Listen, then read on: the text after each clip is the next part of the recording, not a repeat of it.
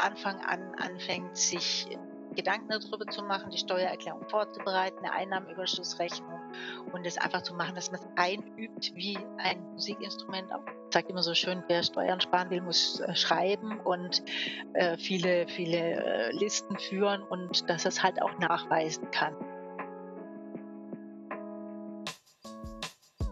Hallo, mein Name ist Patrick Hinsberger und willkommen zur zweiten Sonderfolge in der Sprechstunde des Podcasts Wie übt eigentlich? Hier unterhalte ich mich mit meinen Gästen über wichtige Themen abseits des Übens, die aber genauso zu unserem Alltag als Musikerinnen und Musiker dazugehören. Nachdem wir uns in der ersten Folge über den Start in die Selbstständigkeit unterhalten haben, kommen wir nun zum zweiten wichtigen und wahrscheinlich eher unbeliebten Finanzthema, die Steuererklärung. Mein heutiger Gast hierzu ist Dr. Iris Vor. Iris Vor ist promovierte Steuerberaterin und hat sich in ihrer Arbeit auf die besonderen Belange der Steuererklärung für selbstständige Künstlerinnen und Künstler spezialisiert. Dabei berät sie nicht nur Aktivmandanten, sondern legt auch viel Wert auf finanzielle Bildung. Hilfe zur Selbsthilfe also. Hierzu hält sie Vorträge an Hochschulen und gibt Workshops. Oder sie spricht eben in Podcasts wie diesem hier. Die Sonderfolgen in der Sprechstunde gehören zum exklusiven Angebot für alle Steady-Mitglieder. Dort gibt es nicht nur alle Folgen einen Tag vor dem regulären Erscheinen, sondern es gibt auch regelmäßig Überhacks und einen Newsletter. Das Beste, die Folgen aus der Sprechstunde werden immer zusammengefasst und euch per Mail zugeschickt. So könnt ihr nach dem Hören direkt die wichtigsten Infos nochmal nachlesen. Da das Thema auch für mich neu war, findet ihr auf meinem Blog einen Selbstversuch meiner Steuererklärung mit Hilfe von Iris Vors Tipps. Jetzt aber erstmal viel Spaß mit dem Ausschnitt aus der Folge.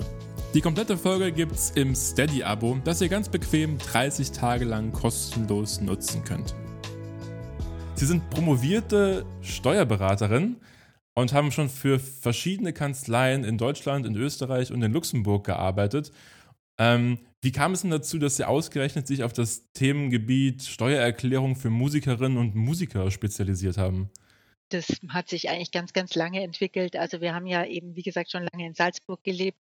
Man Mann war schon immer in der Musikbranche. Ich habe darüber immer viel mitbekommen von Musikern, von Künstlern, wie das so funktioniert mit Steuern, welchen Fragen es gibt, dass es Fragen gibt, dass es wenig Steuerberater eigentlich gibt, die sich so ein bisschen auf dieses Thema spezialisiert haben.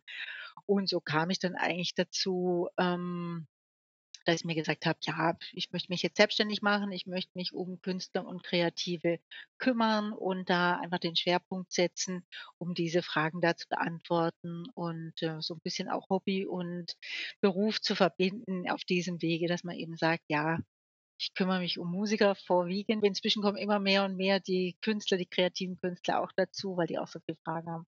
Was würden Sie denn sagen, wenn Sie es zusammenfassen müssten? Was ist denn die größte Herausforderung bei der Erstellung einer Steuererklärung für selbstständige Künstlerinnen, Künstler oder Musikerinnen und Musiker im Vergleich zu einer in Anführungszeichen ganz gewöhnlichen Steuererklärung von Angestellten oder Angestellten?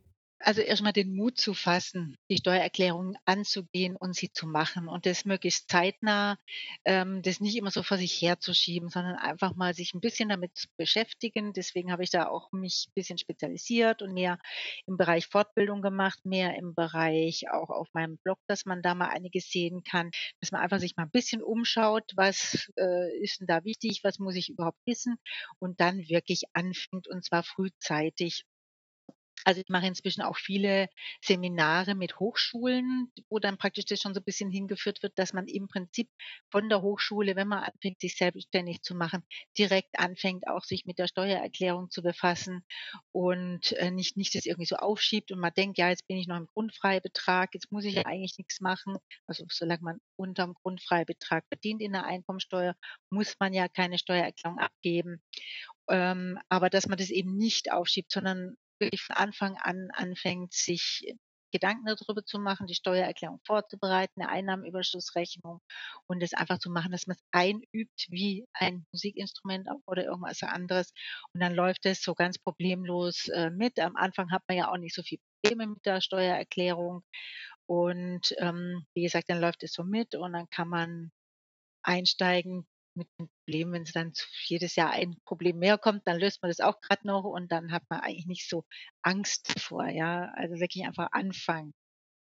Weil ich denke, es ist auch sehr wichtig, dass man einfach die, ähm dass man de de den Rücken frei hat von dieser Steuer, wenn man dann immer denkt: „Ah ja, jetzt verdiene ich was, wie wird es dann sein?“ Und Umsatzsteuer, die Themen kommen dann, wenn man selbstständig ist. Und das das wird dann nicht besser. Wirklich von Anfang an ist das so 'n kleiner Seitenbereich der Selbstständigkeit, dass man sich mit der Steuer beschäftigt. Und wie gesagt, größte Hürde ist einfach direkt zu starten und das ist da auch das Beste, das zu machen. Mhm. Dann dann würde ich auch vorschlagen, steigen wir auch dann direkt ein. Das ist ja 'n gutes Stichwort. Jetzt haben Sie schon ein wichtiges Stichwort angesprochen, nämlich den Grundfreibetrag. Ähm, wenn wir jetzt uns quasi, bevor wir wirklich ins Hands-on gehen, wie mache ich die Steuererklärung, ähm, quasi den Schritt davor, ähm, wann muss ich denn eine erstellen? Sprich, es gibt quasi einmal diese diesen Grundfreibetrag und wenn ich darunter bleibe, muss ich gar keine Steuererklärung erstellen oder muss ich als selbstständige Person immer 'ne Steuererklärung abgeben? Zunächst noch mal vielleicht 'n Schritt zurück. Also, Sie haben ja als Selbstständiger, wenn wir uns jetzt bisschen auf die Selbstständigen konzentrieren immer 2 Steuern. Das eine ist die Umsatzsteuer und das andere ist die Einkommensteuer. Und das Problem ist, wenn Sie es alles richtig machen wollen, dann müssen Sie für die Umsatzsteuer eine Steuernummer haben. Ja, wenn Sie Rechnungen schreiben das erste Mal und so weiter, dann brauchen Sie ja 'ne Steuernummer. Und diese Steuernummer bekommen Sie, indem Sie sich beim Finanzamt anmelden mit Ihrer selbstständigen Tätigkeit. Und dann sind Sie natürlich beim Finanzamt auch gelistet und das Finanzamt wird dann fragen: „Ja, ähm, jetzt gib auch mal 'ne Einkommensteuererklärung ab.“ So, und dann ist es so, wenn Sie unterm Grundfreibetrag sind, der war jetzt 22 ich habe es mir grad noch mal aufgeschrieben, 10.347 €, wird ja jetzt immer 'n bisschen mehr. 23 sind's dann fast 11.000 €. Solange Ihre Einkünfte, also Einnahmen minus Ausgaben unter diesem Einkommensbetrag liegen, äh, brauchen Sie keine Steuererklärung normalerweise einzureichen. Aber wenn Sie natürlich gelistet sind, dann müssen Sie dem Finanzamt erst mal wieder erklären, dass Sie drunter sind. Und dann sage ich, können Sie auch gleich eine abgeben. Dann haben Sie, wie gesagt, das schon mal geübt und, ähm, sind da drin im Verfahren. Und, ähm, das Finanzamt sieht dann auch, ja, Sie waren jetzt drunter unter diesem Grundfreibetrag und wird Sie auch nicht weiter behelligen. So lang fällt ja keine Steuer an, ne? Und das andere ist, wenn wir auch die die angestellten Musiker nicht ganz vergessen wollen, die dann noch 'n bisschen nebenbei, äh, was verdienen. Das ist ja ganz gang und gäbe. Dann muss man in Deutschland, wenn man mehr als 410 € im Jahr nebenberuflich verdient, ähm, auch 'ne Steuererklärung einreichen. Da gibt's ja 'n paar Gründe, wenn man so die unterschiedlichen Steuerklassen oder so was aber das wollen wir jetzt mal nicht so vertiefen. Ähm, aber wenn Sie praktisch neben Ihrer Angestellten-Tätigkeit auch selbstständig tätig sind, dann sind Sie eigentlich verpflichtet, 'ne Steuererklärung abzugeben und dann sollten Sie das eben auch direkt machen. Und wenn wir jetzt mal ganz praktisch gucken, wenn wir jetzt quasi wir wollen das angehen jetzt demnächst das Thema. Am 31.07. wäre ja quasi auch wieder die Deadline jetzt fürs zurückliegende Jahr.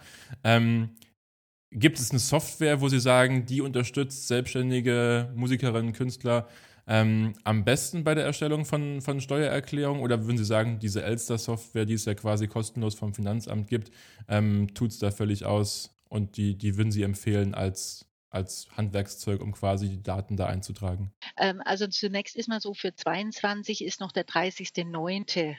der Termin für die Abgabe der Steuererklärung in 23. Das hat sich jetzt noch mal bisschen nach hinten verschoben wegen der ganzen Corona-Situation ja die Fristen alle etwas verlängert. Die Software also, ich finde Elster nicht schlecht, muss ich sagen. Also, es gibt verschiedene andere wie Viso. Wenn ich in meinen Seminaren wird dann immer gefragt: „Viso besser oder Elster oder was?“ Ich habe persönlich jetzt mit Viso noch nie selbst gearbeitet. Als Steuerberater haben wir ja immer die Dativ-Software, aber das ist natürlich für für Selbstständige viel zu hoch. Ich würde empfehlen, machen Sie einfach 'n kleines Excel-Sheet für Ihre Einnahmenüberschussrechnung oder rechnen Sie's zur Not von Hand. Ähm, und dann tragen Sie diese Dinge, wenn Sie's mal ausgerechnet haben, über Excel idealerweise oder für über 'n Tabellenkalkulationsprogramm und dann geben Sie's bei Elster online ein. Und, ähm, das ist eigentlich sehr gut. Es ist sehr gut erklärt. Es ist sehr übersichtlich. Es rechnet auch. Also, Sie können dann tatsächlich ausrechnen, wie viel Steuer müssen Sie bezahlen und, ähm, also, ich finde es ganz handsam, muss ich wirklich sagen, wenn's von der Finanzverwaltung ist. Und wenn man denkt, die sind so 'n bisschen dröge und so, aber, ähm, es ist wirklich pra ganz praktisch geregelt und man wird auch gut durchgeführt durch das System, äh, was man angeben muss und und wie man, äh, Sachen einträgt und so und hat auch viele Hilfs ähm. Also, kann man durchaus nutzen, braucht man gar nichts kaufen. Okay, sehr gut. Das ist schon mal ein guter Tipp, dass man da ein bisschen Geld sparen kann. Ähm, ich habe mir für unser Gespräch folgendes Szenario überlegt, ähm, damit man quasi auch eine konkrete Grundlage hat, um mal so einen, glaube ich, relativ typischen Fall ähm, durchsprechen zu können. Ich würde vorschlagen, wir reden von einer selbstständigen Person, ähm, die die Kleinunternehmerregelung nutzt ähm, noch dazu in einem Anstellungsverhältnis ist, also meistens ja an der Musikschule, aber es kann ja auch ein anderer, beispielsweise Bürojob oder sowas sein, aber auf jeden Fall unterrichtet die Person oder arbeitet in einem, in einem Angestelltenverhältnis nebenbei, ist nicht verheiratet und hat entsprechend auch kein Kind. Ähm, wenn die Person jetzt die Steuererklärung Gut, angehen möchte. Entsprechend würde ich jetzt nicht sagen. Ist genau das. Stimmt. Aber okay, unverheiratet, keine Kinder. Genau. Ähm, wenn die Person jetzt quasi die Steuererklärung abgeben möchte, was wäre denn quasi, bevor sie jetzt wirklich an, ans, ans Machen geht, welche Daten sollten sie denn am besten parat liegen haben? Ähm, also ich denke da so weiß ich an, an die Steuer-ID. Äh, sie haben vorher schon eine Überschussrechnung angesprochen. Welche Sachen sollte man denn jetzt wirklich parat neben sich liegen haben, wenn man das angehen möchte? Hm. Also wenn Sie angestellt sind, dann auf jeden Fall äh, die Lohnsteuerbescheinigung schon mal, wobei Sie da beim Anstellungsverhältnis noch ein bisschen unterscheiden müssen, ob Sie einen Minijob haben oder ob Sie eben ähm, richtig angestellt sind im mit sozialversicherungspflichtig angestellt sind, sagen wir es mal so. Wenn Sie sozialversicherungspflichtig angestellt sind, dann haben Sie eine Lohnsteuerbescheinigung und die brauchen Sie für die Einkommensteuererklärung. Wenn Sie einen Minijob nur haben, 'n Minijob bleibt ganz außen vor in der Steuererklärung. Den brauchen Sie gar nicht anzugeben. Es ist wirklich sehr erfreulich bei den Minijobs. So, aber wenn Sie jetzt also sozialversicherungspflichtig angestellt sind, brauchen Sie mal die Lohnsteuerbescheinigung. Dort haben Sie dann natürlich auch Ihre ähm, Krankenversicherungs Sozialversicherungsbeiträge stehen ja dort drauf. Und ansonsten sind Sie vielleicht auch noch in der KSK mit der selbstständigen Tätigkeit. Dann bräuchten Sie das noch, Ihre ganzen Versicherungen, ähm, was Sie halt Autohaftpflichtversicherung ist nicht schlecht, Unfallversicherung, was Sie halt an solchen Personenversicherungen haben, die würden Sie schon mal die Belege bereitlegen und dann natürlich Ihre ganzen selbstständigen Einnahmen belegt und, ähm auch die Ausgaben, ja. Und das ist so ein bisschen Steuern macht man am besten oder mit Steuern beschäftigt man sich am besten das ganze Jahr, ja. Wenn Sie dann am im Januar sagen: „So, jetzt will ich die Steuererklärung machen und, oh, jetzt muss ich aber erst mal die ganzen Belege suchen.“ Das ist natürlich schon mal ein Problem. So wichtig ist eben, dass man zumindest mal 'n Karton oder irgendwas hat, wo man alle Sachen zusammenträgt, sodass man die, wenn man dann die Steuererklärung machen will, ähm, einfach aus diesem Bereich dann herausnimmt. Und heutzutage ist es ja auch so, dass sie eigentlich die Dinge digital führen sollten. Also das hängt ein bisschen davon ab. Ja, die Belege, die Sie digital bekommen, wie zum Beispiel Ihre Bankauszüge, die müssen Sie digital speichern. Und ähm, die Bele sonstige Belege eben auch, die Sie ähm, digital bekommen, muss alles digital aufbewahrt werden und lesbar. Und dann haben Sie noch andere Dinge, Papierrechnungen, die könnten Sie dann auch eindigitalisieren, aber würde ich dann noch aufheben. Das hat da so ein bisschen verfahrensrechtlichen Grund. Also, würde ich die Originalpapierbelege aufheben, aber einscannen und gerade so Thermobelege, was man mal kriegt von Tankstellen oder, äh, in Kaufhäusern oder so, die verblassen ja dann immer so, die würde ich auch einscannen und dann haben Sie komplett eine digitale Belegführung. Und heute gerade über das Elster-Formular, wenn das Finanzamt dann was haben möchte, können Sie alles digital einreichen. Dann brauchen Sie also insofern die Papierbelege gar nicht mehr, ne? Und dann Mhm. würde ich mir halt so 'n Ordner im im Computer anlegen, wo Sie all diese Dinge reinlegen. Also Lohnsteuerbescheinigungen, Versicherungen auf jeden Fall mal, dann die Einnahmenbelege, die Ausgabenbelege 'n bisschen sortiert und dann halt, wenn Sie noch haushaltsnahe Dienstleistungen haben, das wird oft übersehen, dass wenn Sie jetzt zum Beispiel in 'ner Mietwohnung wohnen, haben Sie ja 'ne Nebenkostenabrechnung. Dort sind auch immer haushaltsnahe Dienstleistungen abgerechnet, dass Sie die dann auch noch vorweisen können. Da gibt's ja immer 20% dann erstattet, von der Steuer abgezogen, ist ja auch kann man ja immer mitnehmen dann. Na, Lust auf noch mehr Tipps und Infos bekommen? Dann schaut doch mal vorbei auf www.steadyhq.com slash wie-übt-eigentlich. Übt natürlich mit UE geschrieben vorbei oder klickt einfach auf den Link in den Show Notes. Ich freue mich, wenn wir uns dort persönlich kennenlernen.